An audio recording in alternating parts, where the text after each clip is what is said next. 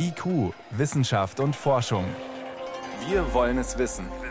Ein Podcast von Bayern 2.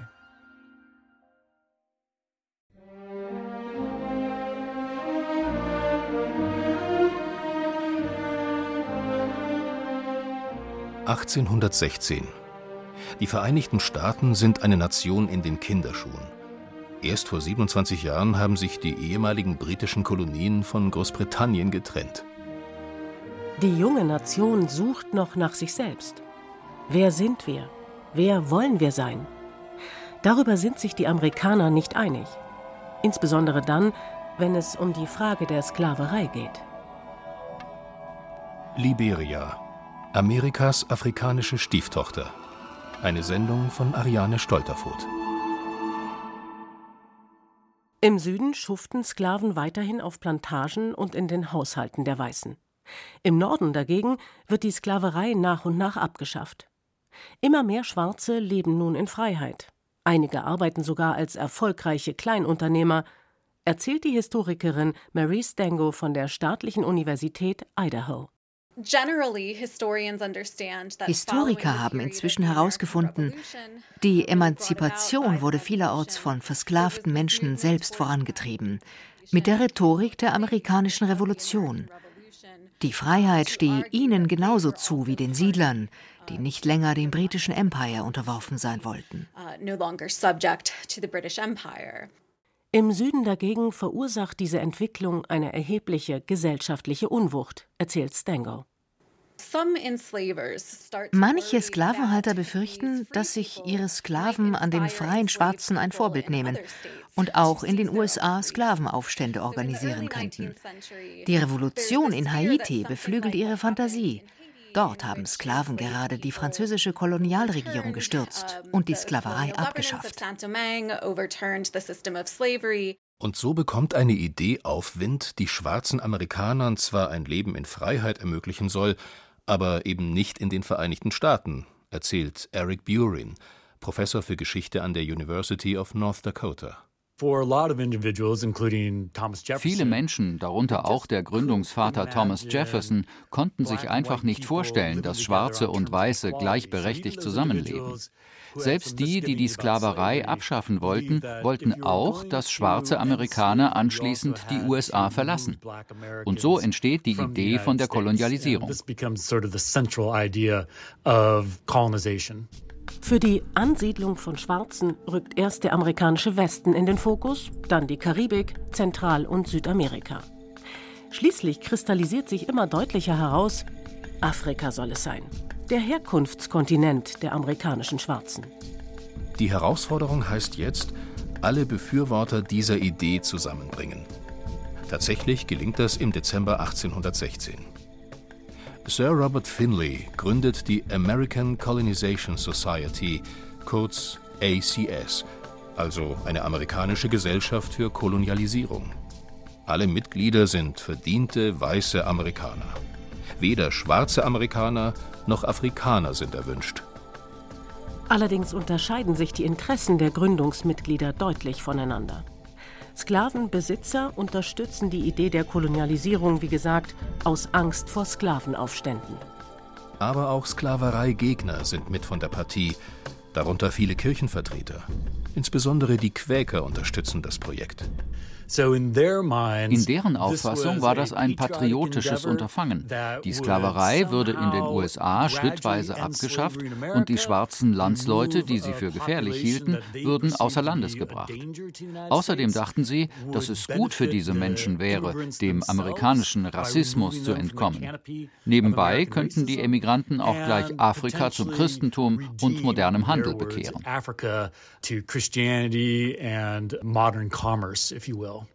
Mächtige Politiker lassen sich in die Sache einspannen. In späteren Jahren sogar die Präsidenten Thomas Jefferson, James Monroe und James Madison. Auch sie Sklavenhalter. Diese weißen Amerikaner machen sich also reichlich Gedanken. Was ihnen zur Umsetzung ihres Plans allerdings fehlt, ist die Finanzierung. Geld für Nahrungsmittel, für Schiffspassagen, für Waffen, für den Landkauf. Völlig unverhofft hilft ihnen dann ein neues Gesetz, staatliche Behörden zur Unterstützung zu überreden. Seit 1808 ist der Sklavenimport verboten. Alle von Menschenhändlern illegal ins Land gebrachten Afrikaner müssen wieder zurückgeführt werden. Hier bietet sich jetzt die American Colonization Society ganz clever als Dienstleister an. Wir bringen diese Menschen zusammen mit amerikanischen Schwarzen zurück nach Afrika. Dafür erhalten wir die Finanzierung für unser Projekt. Sie bekommen den Zuschlag. 100.000 Dollar stellt der amerikanische Kongress 1819 für den Deal zur Verfügung. Jetzt fehlen der ACS nur noch die potenziellen Siedler, also schwarze Amerikaner, die tatsächlich bereit sind, die USA zu verlassen. Für eine völlig ungeklärte Zukunft an einem noch unbestimmten Ort, irgendwo in Afrika, dem Kontinent, den sie selbst, ihre Eltern oder Großeltern vor langer Zeit verlassen hatten. Die Vorbehalte der schwarzen Amerikaner gegenüber der Kolonialisierungsidee sind mächtig. Ein Großteil empfindet sie schlicht als Unverschämtheit. Black Americans had been in what became the United States Schwarze Amerikaner waren der Auffassung, das sei auch ihre Gesellschaft und ihr Land, für viele das einzige, das sie kannten. Sie hatten mit Blut, Schweiß und Tränen zu seinem Aufbau beigetragen. Und jetzt sagten Weiße, das ist nicht euer Land. Ihr werdet nie dazugehören.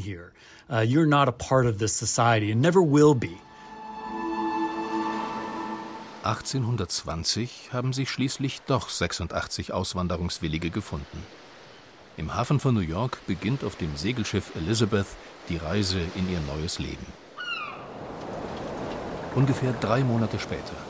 Endlich kommt Land in Sicht. So that first ship, the Elizabeth, um, die Elizabeth segelt zunächst nach Sierra Leone. Die Auswanderer warten dort auf der Insel Sherbro eine halbe Ewigkeit darauf, dass sie weiter unten an der Küste Land kaufen können. Die Quellen aus diesen sehr frühen Jahren der Kolonialisierung beschreiben nüchtern die bedrohliche Lage. Die Siedler sind verzweifelt, sie haben nicht genug Nahrungsvorräte, sie werden krank desperate. They, they don't have enough food supplies. Um, many of these settlers uh, fall victim to illness and disease. Mangrovensümpfe, Gelbfieber, Malaria, Hunger. Über ein Viertel der Siedler sterben in dieser unwirtlichen neuen Heimat. Die Mission endet im Desaster. Einige retten sich zurück aufs Festland, aber fest steht, die ACS muss neue Wege finden, damit die Ansiedlung gelingen kann. Und nun passiert etwas, was die Geschichte Liberias und deren Erzählung für 200 Jahre prägen wird. Im Jahr 1821 reisen zwei Männer nach Westafrika, die das Projekt auf neue Füße stellen sollen. Der ACS-Agent Dr. Eli Earls sowie der Marineoffizier Robert Stockton. Sie suchen und finden ein passendes Siedlungsgebiet und verhandeln schließlich vor Ort mit Stammesführern der Dey und der Bassar insbesondere mit König Peter Solu Duma. Sie einigen sich auf den Verkauf von einem Küstenstreifen am Kap Mesurado. Der Preis Lebensmittel, Geschirr, Waffen, Schießpulver, Schuhe, Schirme, Hüte und Spiegel sowie Rum. Der Gesamtwert 300 Dollar. Doch wie friedlich lief dieses Tauschgeschäft wirklich ab? Diesen Landstrich, so die offizielle Geschichtsschreibung, erwerben die Amerikaner mit Waffengewalt. Stockton habe seine Pistole gezückt und die Einheimischen zum Einlenken gezwungen. Auch hätten die gar nicht richtig verstanden, was sie da unterschrieben.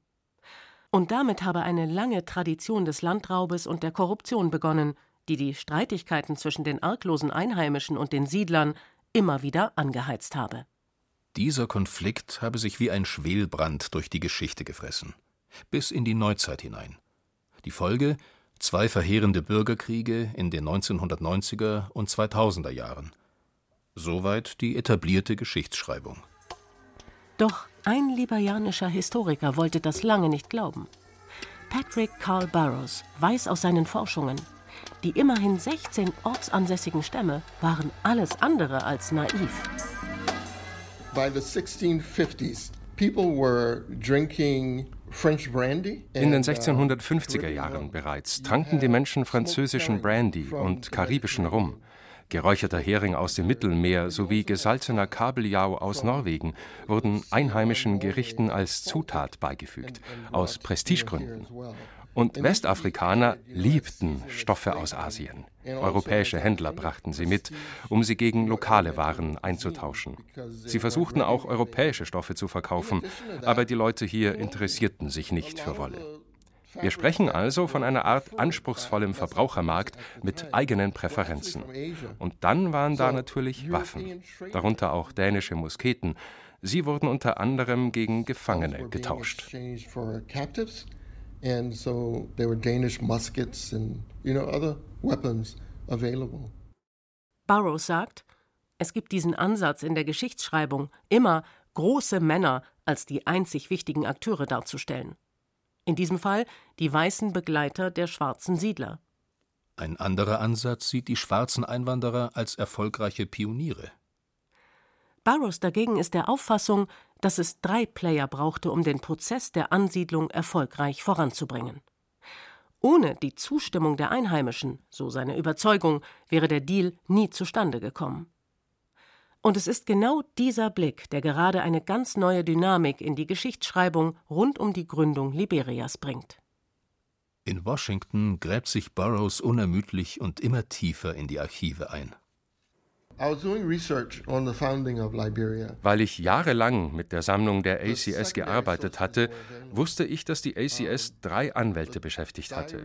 Einer hieß Elias Caldwell. Er war im Hauptberuf Gerichtsschreiber am obersten Gerichtshof. Und als er starb, verblieben einige ACS-Akten in seinem Büro am obersten Gerichtshof. Am Ende fand ich sie unter Bushrod Washingtons Papieren. Und da war er, der Kaufvertrag. Am nächsten Tag wache ich auf und frage mich, ob ich das nicht alles geträumt habe. Exakt 200 Jahre nach der Ankunft der ersten Siedler in Westafrika entdeckt er die Nadel im Heuhaufen. Das Dokument, das die Geschehnisse von 1822 plötzlich in einem völlig anderen Licht dastehen lässt. What unfolded was uh, a series of die Amerikaner und die uh, Einheimischen treffen sich über mehrere Tage hinweg, etwa eine Woche. Sie diskutieren eine Reihe von Fragen. Warum wollt ihr dieses Land? Welchen Nutzen haben wir von dem Verkauf? Wir wollen Schulen. Wir wollen, dass unsere Kinder lernen, wie die westliche Welt und die globale uh, Wirtschaft funktionieren. Kritisch wird es plötzlich, als zwei Leute aus Freetown auftauchen. Einer arbeitet auf einem Sklavenschiff und der andere als Sklavenfänger. Die beiden wollen verhindern, dass die einheimischen Führer ihr Land verkaufen, weil sie befürchten, dass die Amerikaner als Sklavereigegner ihren Handel stören. Der Händler vom Sklavenschiff behauptet nun, Lieutenant Robert Stockton von der US-Marine habe ohne Provokation sein Schiff beschossen. Um sich friedfertig zu zeigen, war die amerikanische Delegation unbewaffnet zu dem Treffen gekommen. Nur Stockton trägt für Duellzwecke immer zwei Pistolen bei sich. Er zieht also die beiden Pistolen und sagt, wenn der Sklavenhändler weiterspricht, erschieße ich ihn. Ich will, dass ihr mich anhört. Er richtet die andere Pistole auf die Häuptlinge und erzählt seine Version der Geschehnisse. Das Sklavenschiff habe auf ihn geschossen und er habe das Feuer nur erwidert. Und er beteuert, dass er sich gar nicht in den Sklavenhandel einmischen darf, es sei denn, es geht um ein amerikanisches Schiff. Die Verhandlungen enden kurz darauf. Die Stammesführer kündigen an, dass sie den Amerikanern am kommenden Tag ihre Entscheidung mitteilen werden. Und tatsächlich, am folgenden Morgen stimmen sie dem Verkauf zu. So, the image that's developed over time es stimmt also nicht, was jahrelang als historische Tatsache hingestellt wurde. Den Verkauf als Zwangsverkauf zu uh, charakterisieren, wenn die Unterzeichnung einen Tag später stattfand, ist unlogisch. In der Geschichtswissenschaft ist es wichtig, auf den Kontext zu achten. Was auf den Verkauf von Cap Mesorado folgt, ist nämlich der Verkauf von anderen Grundstücken und die wurden von fünf der sechs Einheimischen verkauft, die den ursprünglichen Vertrag unterzeichnet hatten. Auch das deutet darauf hin, dass es ein gutes Einvernehmen gab zwischen den lokalen Herrschern und den Amerikanern.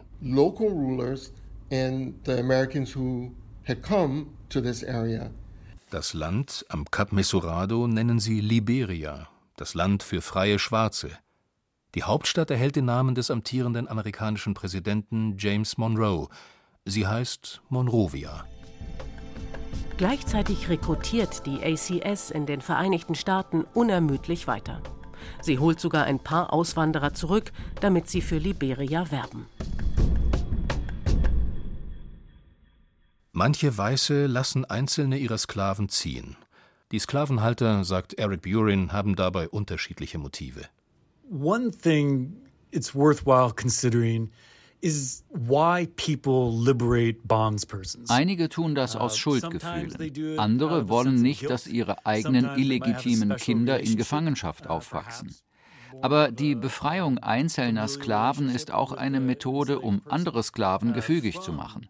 Sie halten die Karotte der Freiheit vor sie hin, in der Hoffnung, dass die dann weiter das tun, was von ihnen verlangt wird. Gleichzeitig bangen viele Weiße um ihre Existenzgrundlage. Was passiert mit ihren Plantagen und in ihren Haushalten, wenn die Arbeitskräfte nicht mehr parieren oder gar nicht mehr verfügbar sind? Was weitere Unruhe schafft, sobald Nachbarn einzelne Sklaven freilassen, wirkt sich das auf die ganze Community aus. Historische Quellen zeigen, die Freigelassenen wollen nicht allein auswandern, sie bestehen darauf, ihre Familien mitzunehmen. Häufig aber leben andere Familienmitglieder, weil sie weiterverkauft wurden, in anderen Haushalten, bei anderen Sklavenhaltern. Auch hier zeigt sich, was Burroughs bereits über den Landdeal in Westafrika gesagt hat. Die schwarze Bevölkerung, ob versklavt oder frei, ist jederzeit aktiv beteiligt und nutzt ganz bewusst ihre Ressourcen. Marie Stango kann das aus ihrer Forschung bestätigen. Viele Siedler hatten vor der Migration kein Vermögen. Sie halten deshalb frühere Netzwerke aufrecht. Das sehe ich in entsprechenden Briefen in den Archiven. Manchmal werden sie sogar Handelspartner. Der Siedler und Tabakfabrikant Lord Carey handelt mit Tabakunternehmen in Virginia. Und dann gibt es Menschen wie die Familie Skipwith aus Virginia. Sie bittet ihre ehemaligen Sklavenhalter um materielle Versorgung und Lebensmittel, weil ihr Leben in Liberia so prekär ist.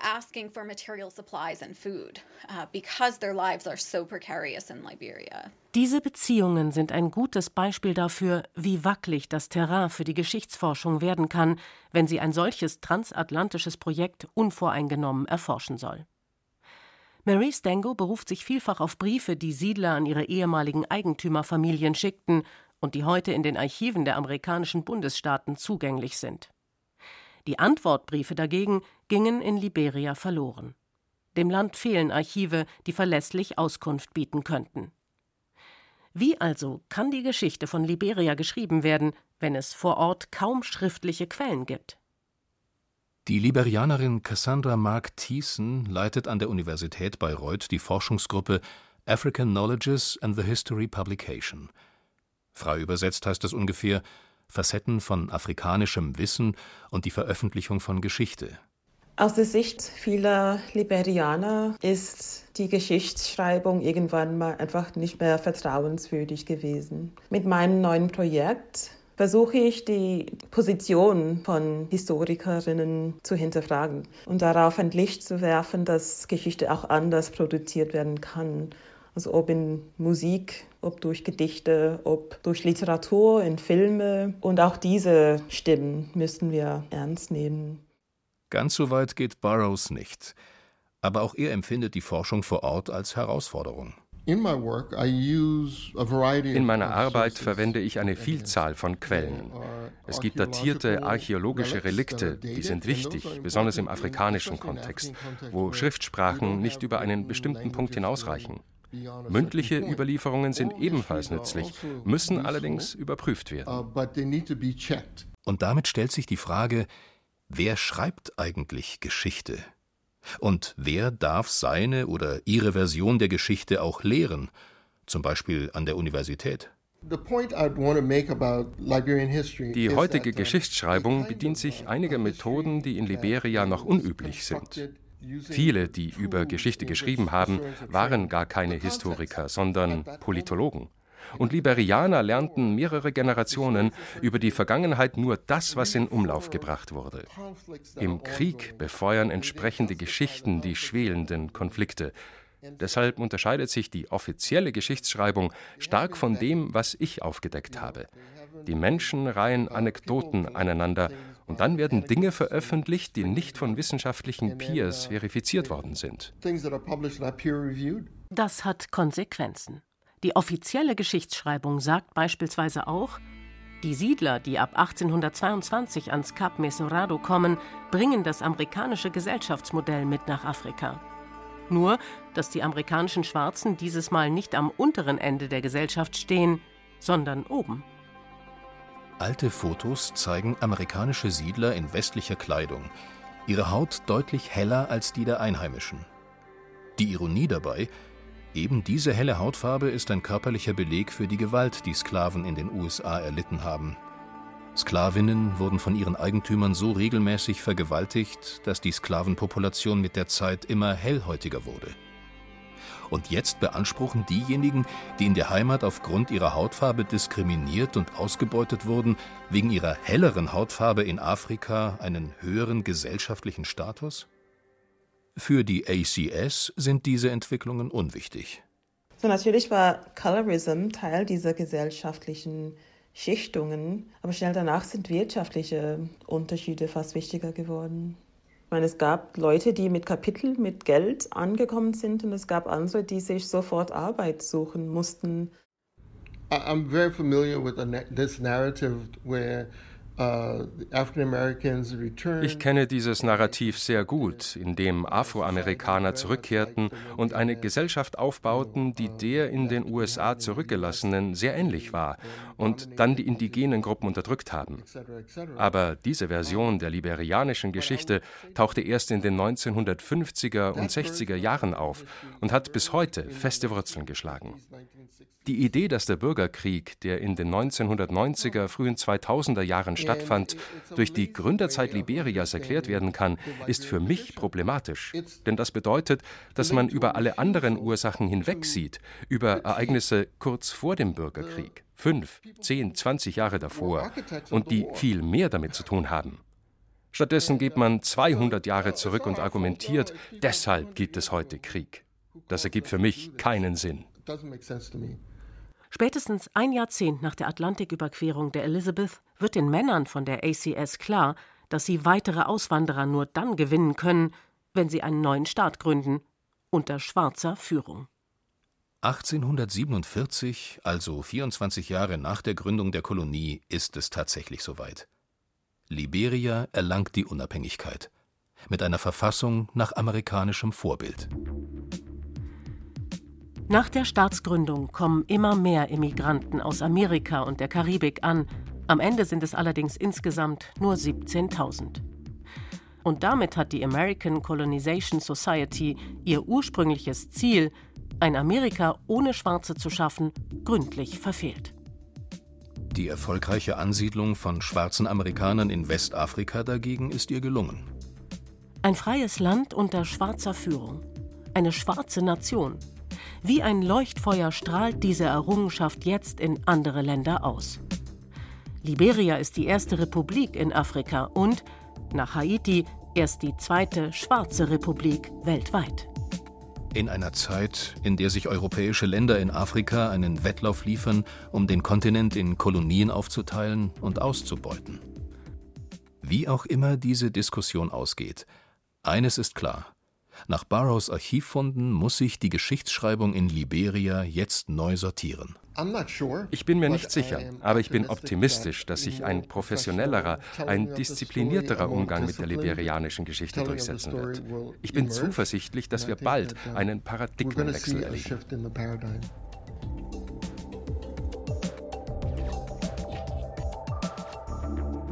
Sie hörten in IQ Wissenschaft und Forschung Liberia, Amerikas afrikanische Stieftochter. Eine Sendung von Ariane Stolterfoth.